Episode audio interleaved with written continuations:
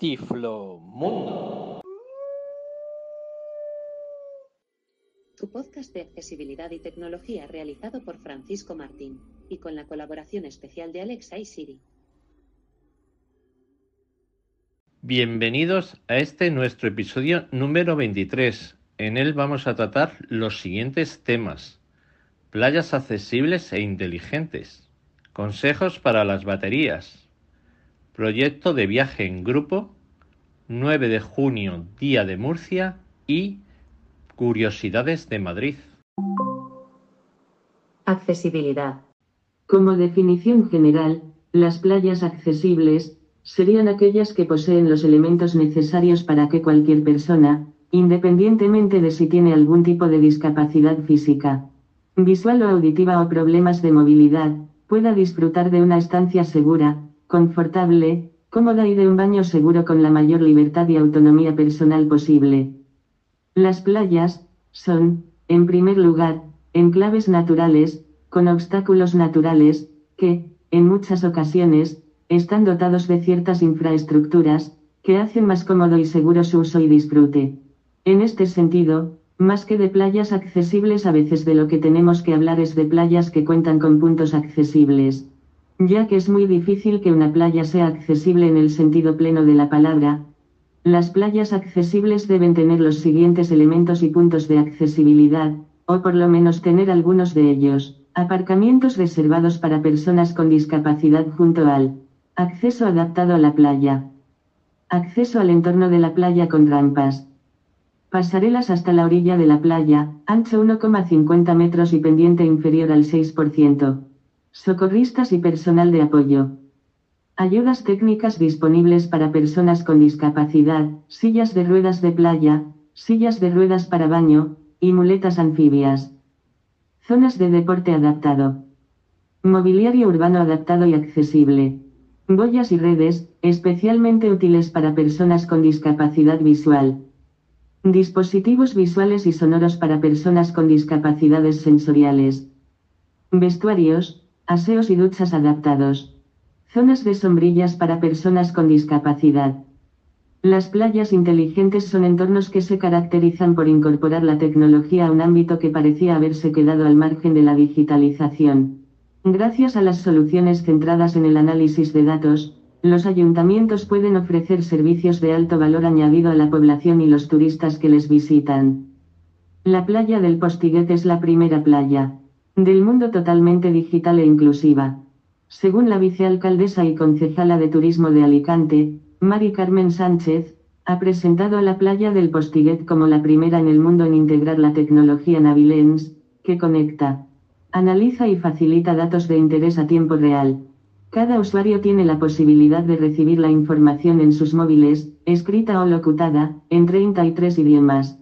Los datos incluyen aforo, protocolos sanitarios COVID, calidad del agua, calidad del baño, color de la bandera, temperatura del agua, temperatura ambiente y ocupación de la playa, entre otros. Poco a poco, la normalidad está llegando a nuestro país.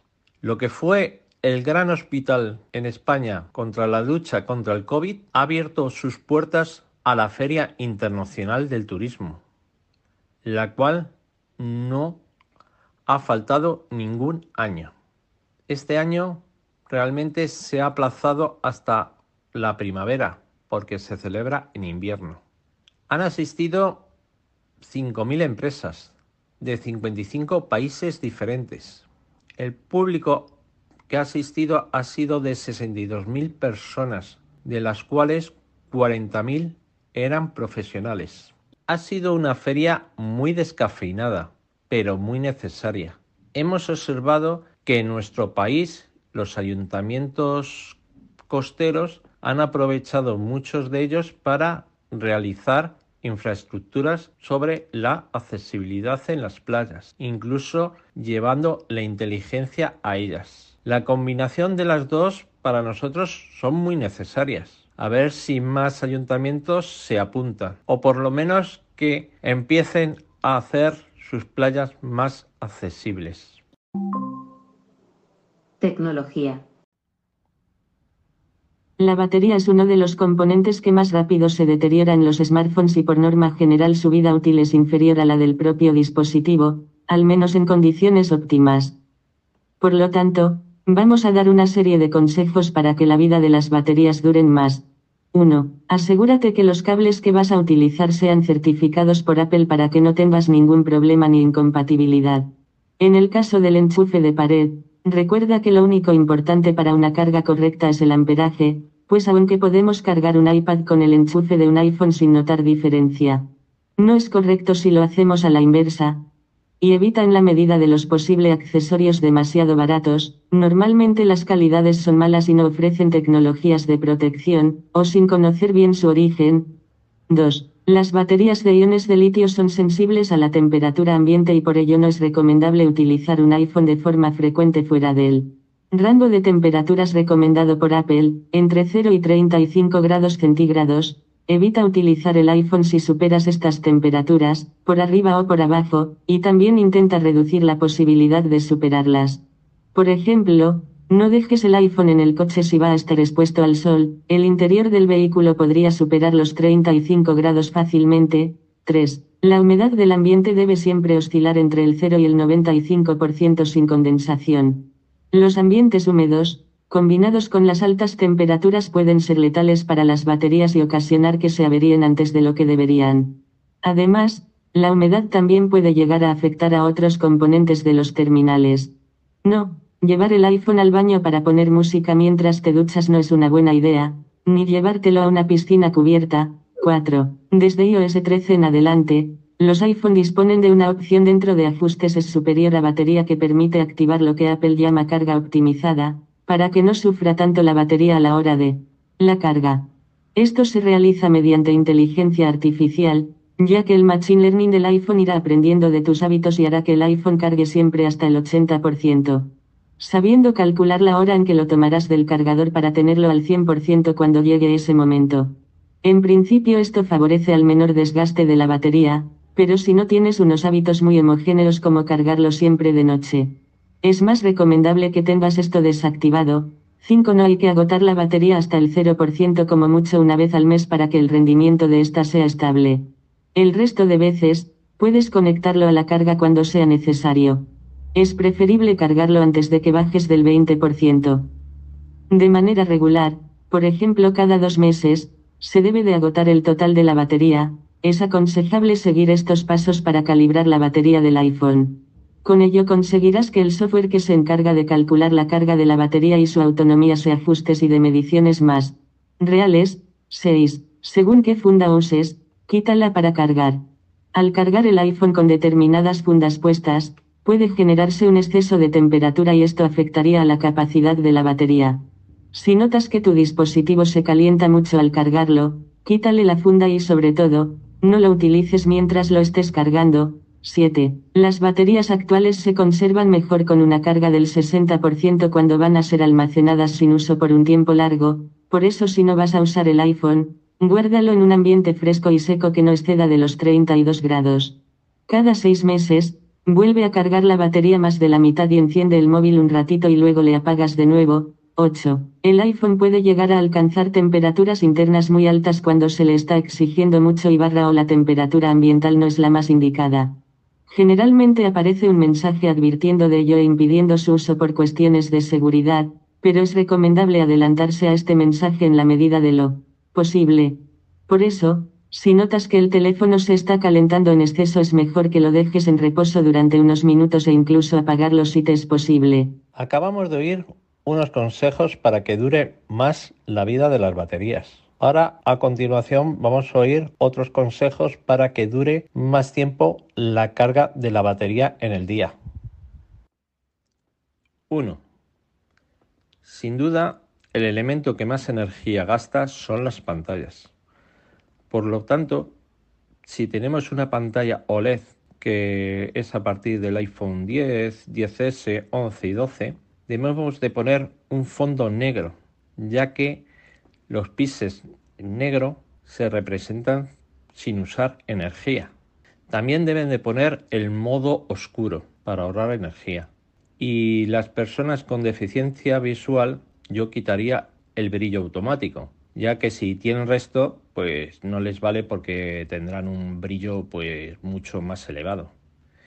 Y las personas ciegas lo que tenemos que hacer es ponerlo al mínimo posible, porque la cortina de pantalla, como su nombre indica, es una cortina eh, que se pone en la, como así decirlo, en la parte de arriba, pero todo el brillo del teléfono pues lo sigue haciendo y no se ahorra nada de energía. 2. Actualizaciones en segundo plano. Hay que tener las mínimas posibles o prácticamente ninguna porque consume bastante y es una tontería. Por ejemplo, que el tiempo que nos tarde un segundo en darnos la información, ¿qué es eso? Nada. Si mientras la Siri nos está hablando, ya la ha cargado el dato. Por eso hay que revisar esto a fondo. 3. Cuando nos notifican algo se enciende la pantalla, por lo tanto gastamos bastante energía. Debemos de echar un vistazo a los programas que nos notifican las cosas y ver si nos interesan o no. Por ejemplo, a una persona pues que le envía información al Mercadona, pues a lo mejor no le interesa, a otras sí, claro. Un consejo para los WhatsApp es que los que no nos interesen o los grupos que dan mucha información, pues ponerlos en modo silencio. Y de esta manera solo nos notifican pues, los realmente que queremos tener en cuenta. 4. Hay que ver los programas que hemos dado la geolocalización, porque hay veces que, bueno, pues con las prisas, pues le hemos dado que sí, le hemos descargado y le hemos dado que sí.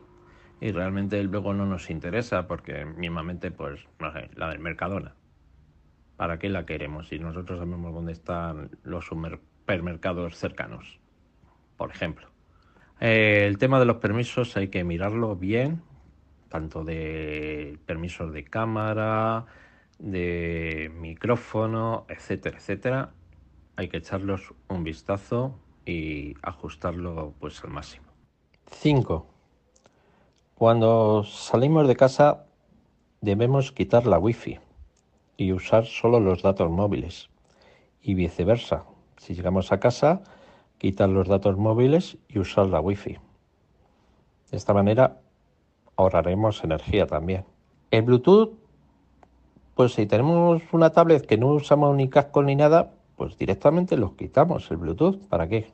Cuando lo necesitemos se activa y ya está. 6.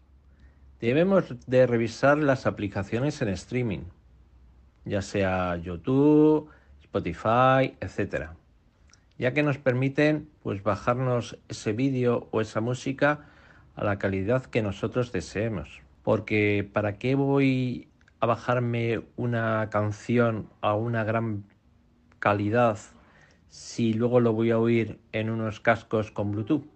No es lógico. Y de esta manera pues ahorramos tanto datos como energía.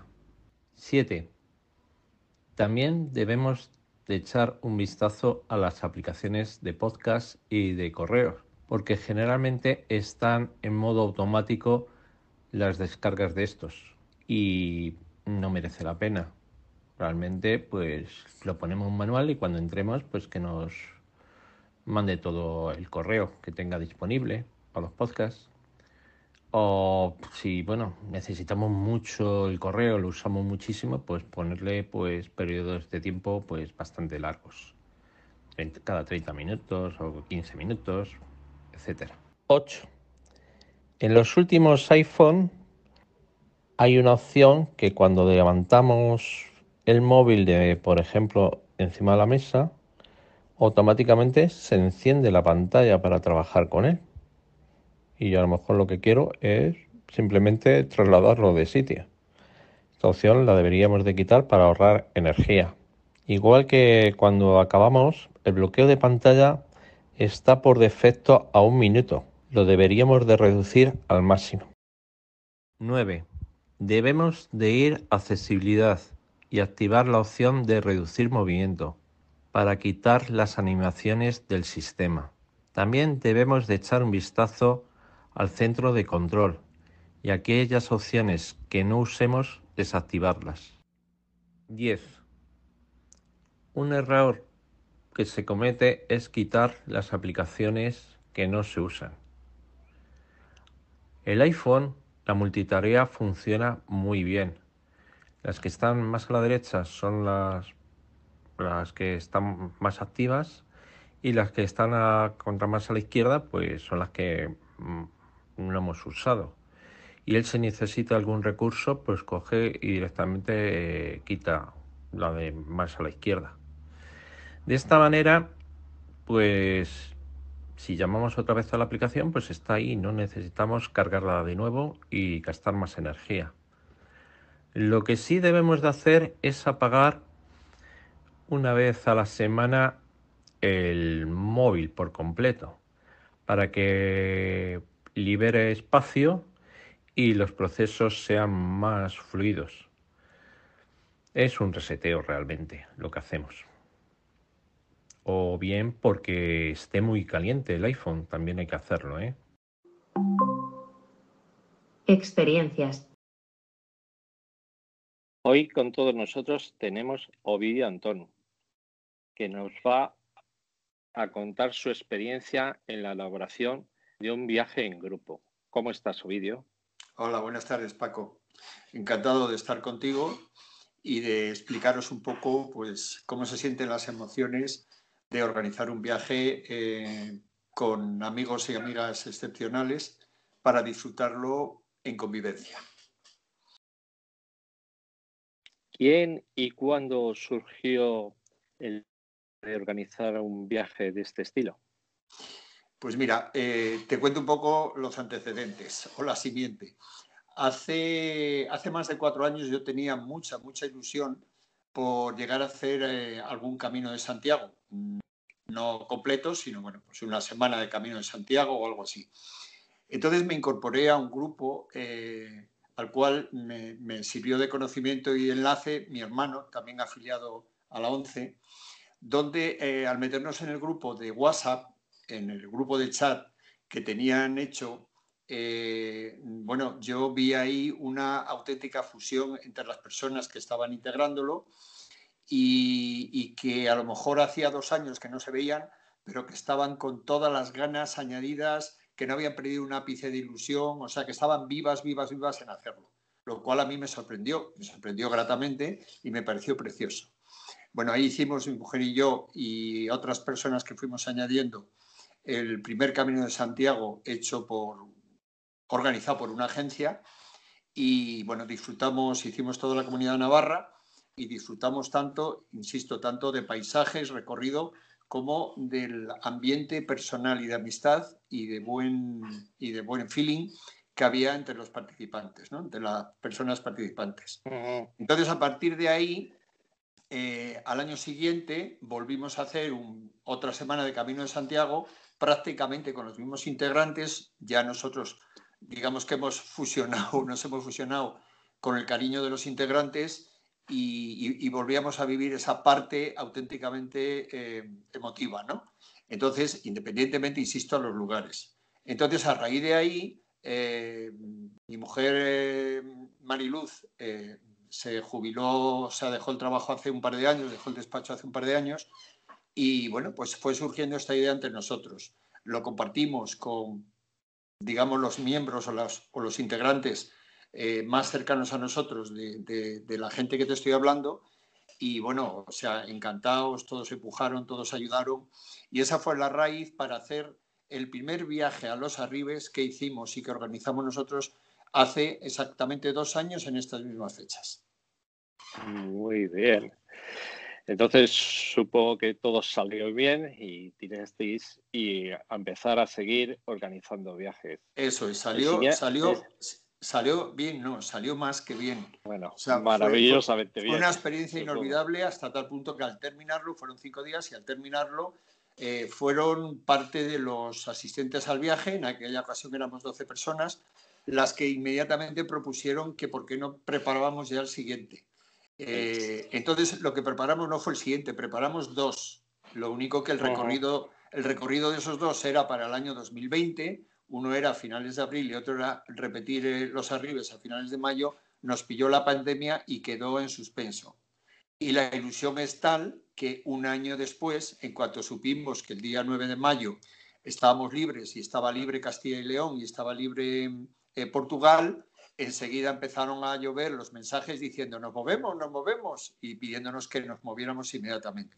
Con lo cual retomamos la organización partiendo ya de la, del, del, plan que teníamos en el año 2020 y, y, lo vamos a realizar. De hecho, es una cuestión de... Se ha organizado en, en menos de 15 días, vamos, en 10 días. Muy bien. Y bueno, ¿y cómo se organiza un viaje de este estilo? ¿Con qué empezáis? Bueno, pues mira, eh, primero, mm, digamos que de alguna forma proponemos eh, a dónde ir.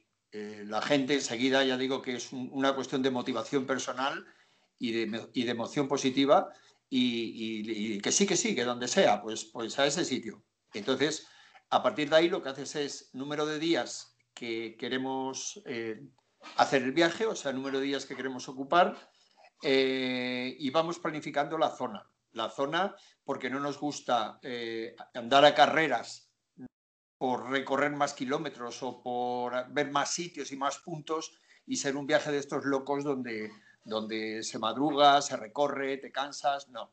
O sea, preferimos eh, recorrer zonas pequeñas, pero conocer muy bien los rincones. Para ello, eh, hablando concretamente de este viaje, puedo decir que contactamos el año pasado con un guía eh, que tiene una empresa de, servicios de turismo natural, ¿vale?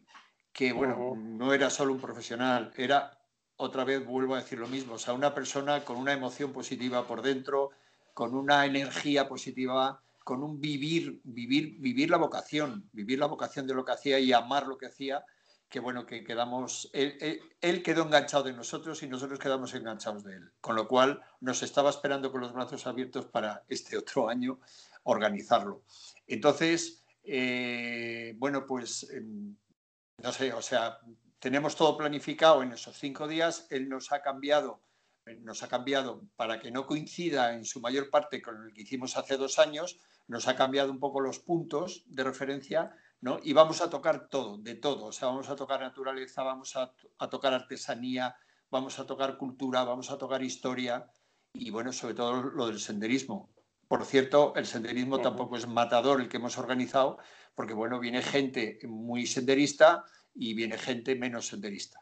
Entonces, lo, lo que hacemos es complementarlo. Muy bien. Pues bueno, pero mi pregunta es, eh, vale, mm, hemos visto el sitio, hemos elegido el sitio, tengo más o menos la gente, pero cuando me pongo a confeccionar el, proyecto, ¿qué es lo primero que reservo? Vale, entonces cuando te nos ponemos a confeccionar el proyecto, lo primero que tenemos que hacer es ponernos en contacto con una empresa de autobuses que por el número que somos mm, tenga autobuses eh, de la capacidad pequeña de los que somos y esté dispuesto a recogernos en un punto de Madrid, a no dejarnos ni un minuto de los cinco días y, a regresarnos al mismo punto de Madrid. Contactamos con varios a través de, de distintos conocidos, o sea, esto es uno que ha hecho que estuvo en un viaje, que la empresa de autobuses eran no sé quiénes, eran muy majos en no sé qué y competitivos de, precio. Pues eh, a eso les llamamos. Otro te cuenta lo mismo por otro, por otro lado, otro por otro lado. Bueno, pues hacemos una selección llamando a, las empresas y pidiendo presupuestos. Eh, siempre con las condiciones de lo que estoy hablando, de no dejarnos ni un minuto. Eh, primero el autocar. Eso es, luego los alojamientos. Primero, y el autocar este año mm, el número de plazas mucho mayor, ¿verdad? Por el tema del COVID.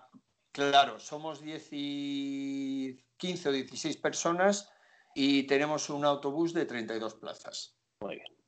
Sí. Pues continuamos. Y luego. Continuamos. Eh, luego miramos los puntos donde eh, pernoctar. Mm, debido un poco a, insisto, a la logística y a la geografía que vamos a recorrer, lo que miramos en los puntos donde, donde vamos a pernoctar. Entonces, concretamente este año, eh, Antonio, el guía este de Zamora, de, la provincia de Zamora, eh, como ya nos conoció hace dos años y, supo los puntos donde habíamos estado hace dos años, lo que ha hecho es eh, proponernos dos puntos para pernoctar en Portugal, pegaditos, pegaditos al Duero, eh, o sea, dentro de las comarcas de los Arribes, pero digamos que están ya en el, en el país portugués. Esos hacen de epicentro un poco de los cinco días, concretamente una noche, la primera noche dormimos en Castelo Rodrigo, se llama la población, es una población medieval preciosa, eh, calificada, bueno, lo que aquí sería un conjunto histórico-artístico o algo parecido.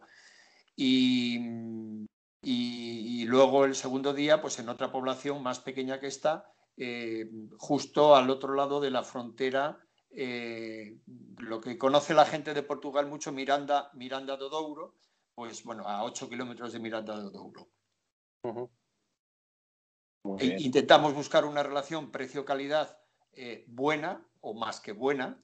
Y bueno, pues realmente mm, no solo localizamos eso, sino es que a través de, concretamente en este caso Antonio, el, el guía de Zamora, es que se conoce todas las esquinas y todos los rincones. Como es una persona muy de naturaleza, muy, muy de ambiente, de, vivir eso, pues realmente lo que nos recomienda pueden ser lugares eh, con más o menos imagen física, pero él no busca la imagen física, busca por encima de todo la calidad y ese arropamiento que el sector de la hostelería puede, puede ofrecernos a los caminantes y, y, más habiendo personas afiliadas a la ONCE que, no tienen resto visual, pues con, más razón todavía para que realmente encontremos ese perfil de gente. Y lo encontramos. ¿eh? Perfecto. Y luego, lo siguiente que, que organizáis, ¿qué es? Lo siguiente que organizamos es em, las rutas. Entonces, las rutas, en este caso, quien más nos ha ayudado, aunque conocemos la zona, quien más nos ha ayudado y nos las ha propuesto de principio a fin es eh, Antonio, el que estoy hablando, de la empresa eh, Zamora Natural, se llama la empresa. Eh, Antonio nos proporciona las caminatas, nos proporciona los rincones y nos proporciona puntos turísticos que realmente pueden no aparecer en los mapas de las guías oficiales, pero que cuando los descubres te quitas el sombrero, porque lo mismo escuchas sonidos de pájaros, es una zona, Los Arribes es una zona que por, por el río encañonado y demás, hay multitud de aves de todo tipo, aves rapaces, aves pequeñas. Oh. Él nos localiza sitios, eh, nos localiza sitios, por ejemplo, donde, donde se cuidaban eh, los rebaños de los lobos, que están rehabilitados. Todos estos, estos puntos no aparecen en los mapas. Nos localiza eh, sitios donde se hacen talleres, por ejemplo, de queso artesano de cabra, de queso de oveja, de mermeladas que tampoco aparecen en los mapas. Eh, nos localiza, por ejemplo, el año pasado, hace dos años, perdón, en el anterior viaje, estuvimos en unas minas recién rehabilitadas de origen romano y árabe, que yo, mira que me miro guías de la provincia de Zamora, que yo soy de Zamora, y, no había no visto, lo conocías. No había visto esa, esa, esa ruta, esa, esa mina, quedé impresionado porque además nos llevaba con su furgoneta por unos bosques que apenas eran pistas forestales. Lo único que, bueno, en esa época, la primavera es la mejor época para hacer estos recorridos.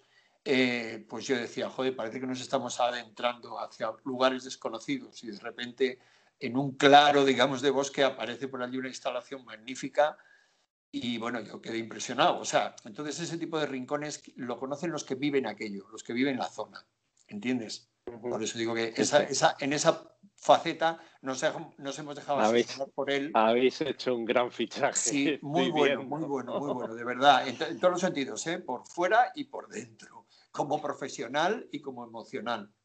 Muy bueno. muy bien.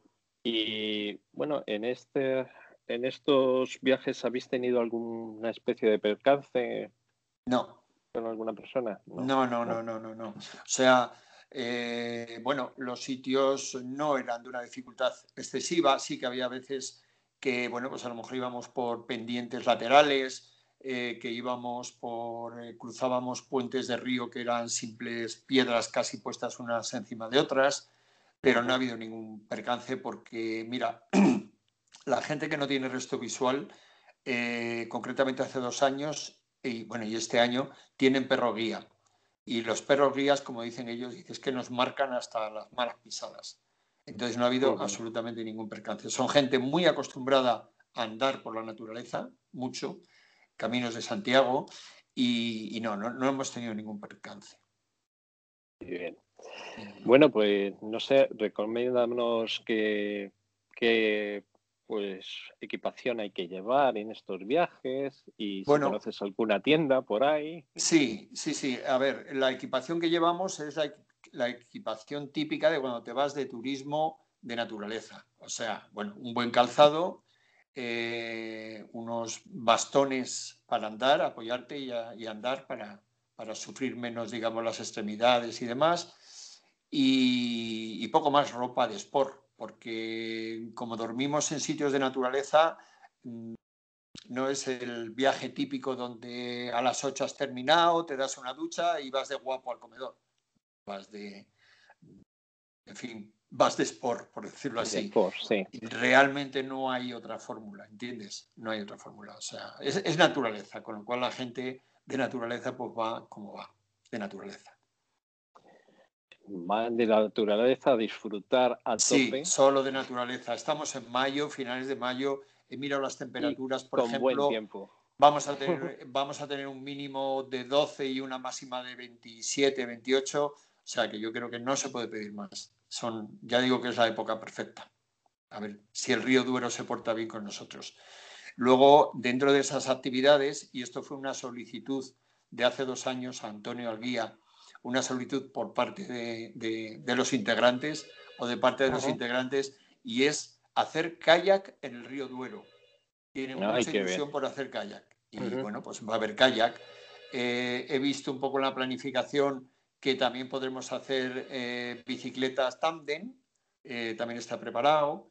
En fin, vamos, ya digo, vamos a tocar un poco todo. Vamos a tocar todo, todo lo que se puede tocar en la naturaleza y disfrutar en la naturaleza pues nos tiene preparado un, combinado, digamos, una degustación de todo.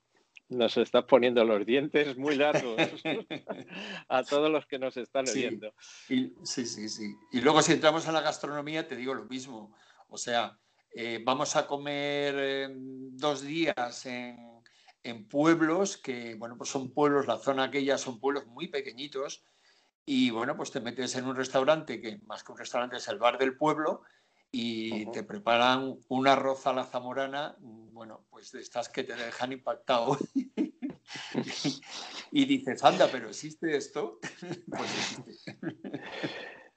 Sí, es, Lo que, es lo que más gusta, el pan, o sea, el pan, pan, como yo digo, y la, y la comida, y bueno, con una caminata tremenda, pues lo que pasa, buen apetito y... Sí, sí, sí, muy, muy buena calidad de materia prima, eh, muy mm. sana la, elaboración, sin, sin, sin, mayores pretensiones, ¿entiendes?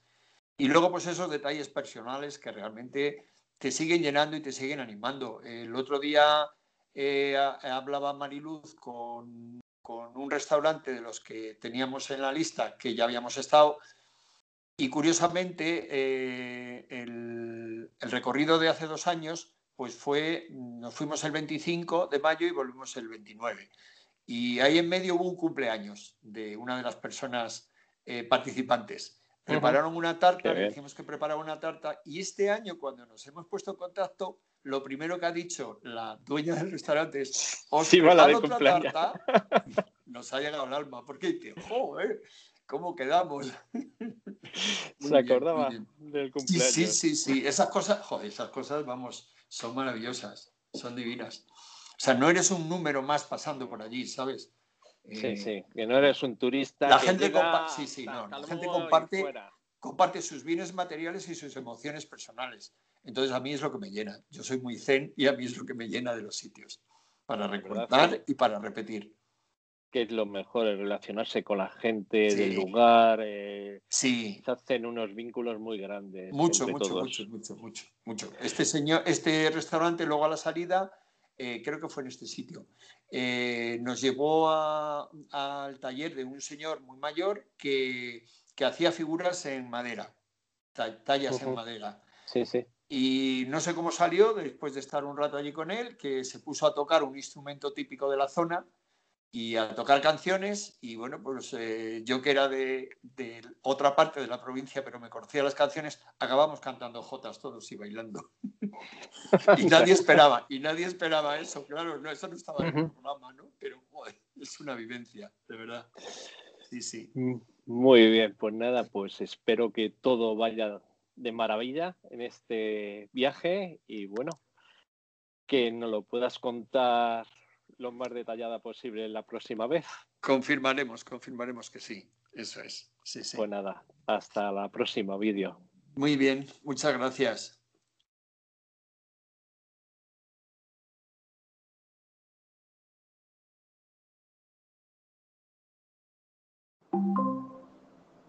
Ocio. Hola, muy buenas. Pues por aquí estoy otra vez para haceros una recomendación. Como tengo que ser muy breve, pues allá vamos rápidamente cuatro puntitos y el resto ya sabéis, tenéis que ir a visitarlo, ¿vale? Y descubrirlo allí.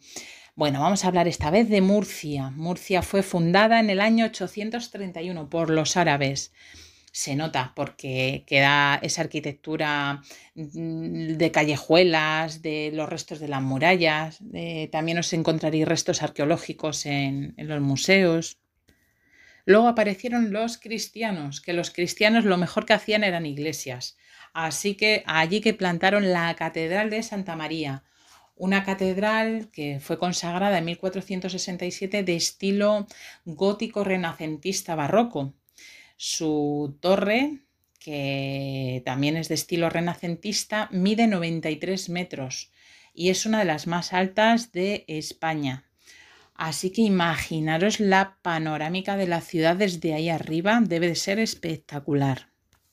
Una vez que bajamos de la torre, pues nos dirigiremos a la Plaza de la Catedral, que se llama realmente la Plaza de Cardinal Belluga.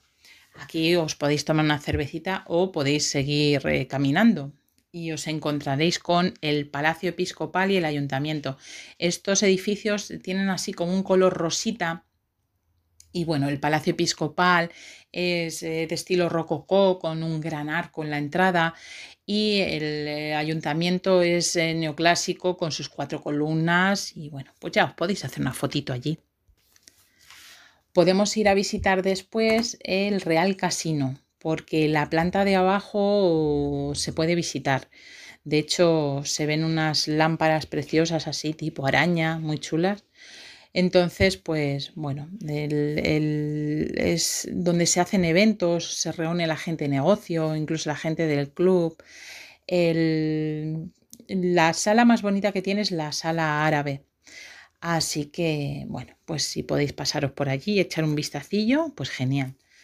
¿Qué podemos hacer después? Pues nos vamos a la Plaza de las Flores, que esto sí que me gusta a mí. La Plaza de las Flores para tomar un bermucito a la hora del vermú con una cañita y la típica tapa que se llama la marinera, que es una ensaladilla rusa con una anchoa.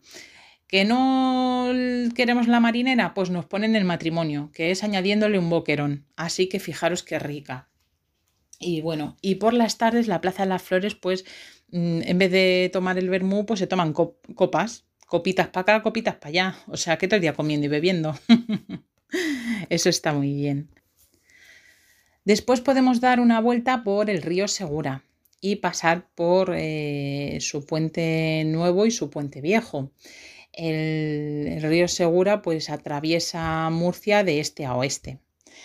En el puente viejo, que antes se llamaba Puente de los Peligros, eh, hay un, pues, un monumento de la Virgen de los Peligros y eh, una sardina, porque allí en Murcia, pues el entierro de la sardina es una fiesta súper mm, tradicional de allí.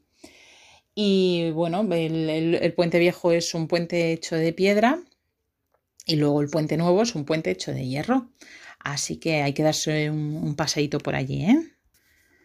Después nos podemos dirigir, a, pues a las calles comerciales, que mm, hay tiendas de todo tipo. Hay que dejarse las perrillas por allí y comprar cosas de por allí. y además que el carnes, pescado, mm, los quesos de pimentón, los vinos, vamos, allí la gastronomía es súper rica, así que ya sabéis, podéis eh, dejaros algún dinerillo ¿eh? allí a, nuestros, a nuestra gente de Murcia.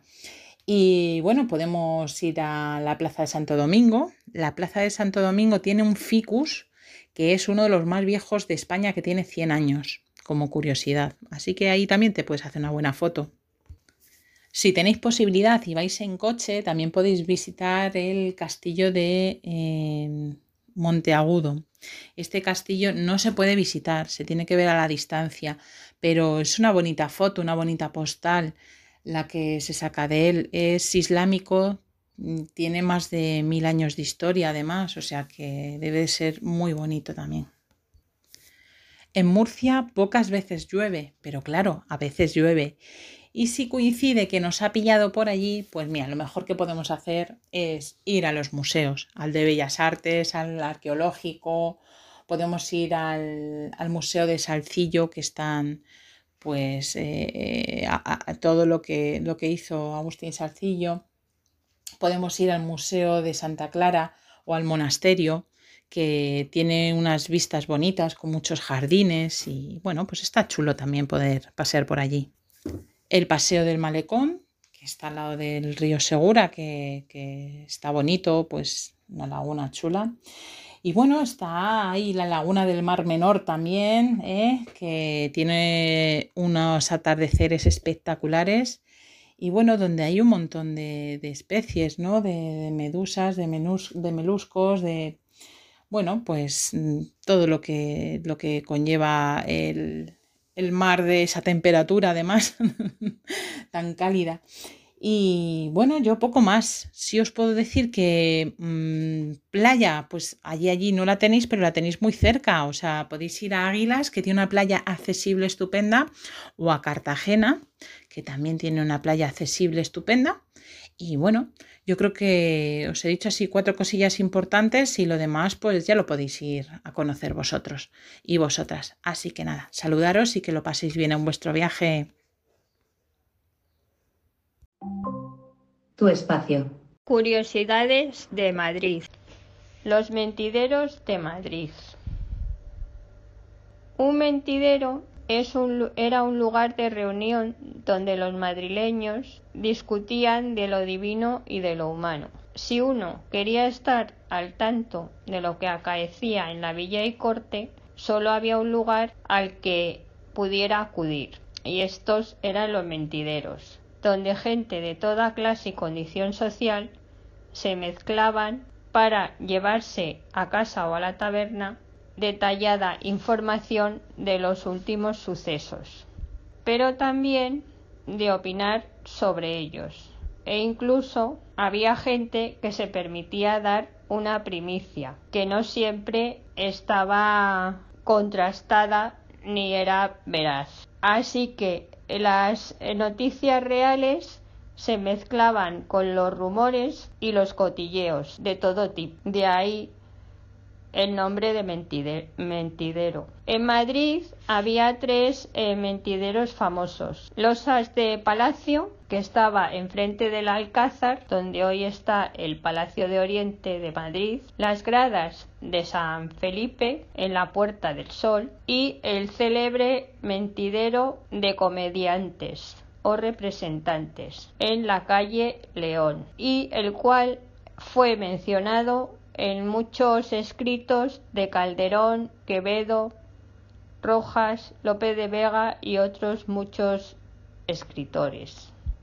Al lado de la plazuela del mentidero vivió eh, Miguel de Cervantes en dos casas que fueron demolidas. Hoy se levanta un relieve con un busto recordando la ubicación aproximada de las viviendas. También fue el lugar donde nació en 1866 el dramaturgo y premio Nobel de Literatura Jacinto Benavente. En el número 21 se encuentra la Real Academia de la Historia. Y asimismo, en los alrededores está el Ateneo y la Filmoteca Nacional. También eh, vivieron en este barrio eh, Góngora, López de Vega, Quevedo y muchos más. Y es el lugar donde estaban los principales corrales de comedia, como los de la Cruz y el del Príncipe. Hoy el Teatro Español, en la Plaza de Santa Ana. También vivieron actores y actrices famosos eh, de su tiempo, como María Riquelme, María Calderón, Rita Lima, etc. En el mentidero se contrataba a los actores, a las actrices, se daban las buenas, se dejaba uno ver, iban otros a ver a los famosos. Lope era frecuentemente vitoreado. También se alardeaban los amoríos, como por ejemplo el de Felipe IV con la famosa actriz La Calderona, de la que tuvo un hijo, Juan José de Austria, y pues se, se desafiaban, discutían, etc.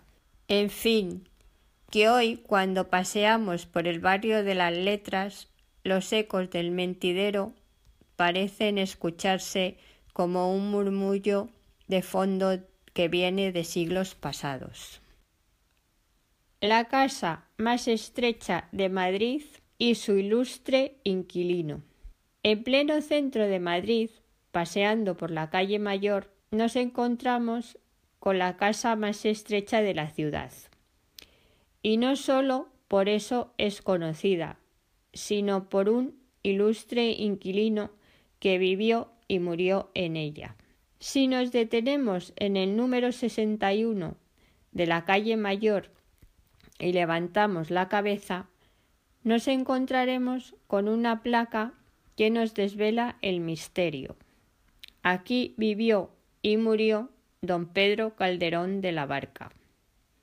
Esta casa, en pleno centro de poco más de cuatro metros de ancho, le debe probablemente todavía su existencia a tan famoso vecino. Muchas gracias por habernos escuchado y si tienes un poco de tiempo valóranos y déjanos una reseña. Hasta el próximo episodio.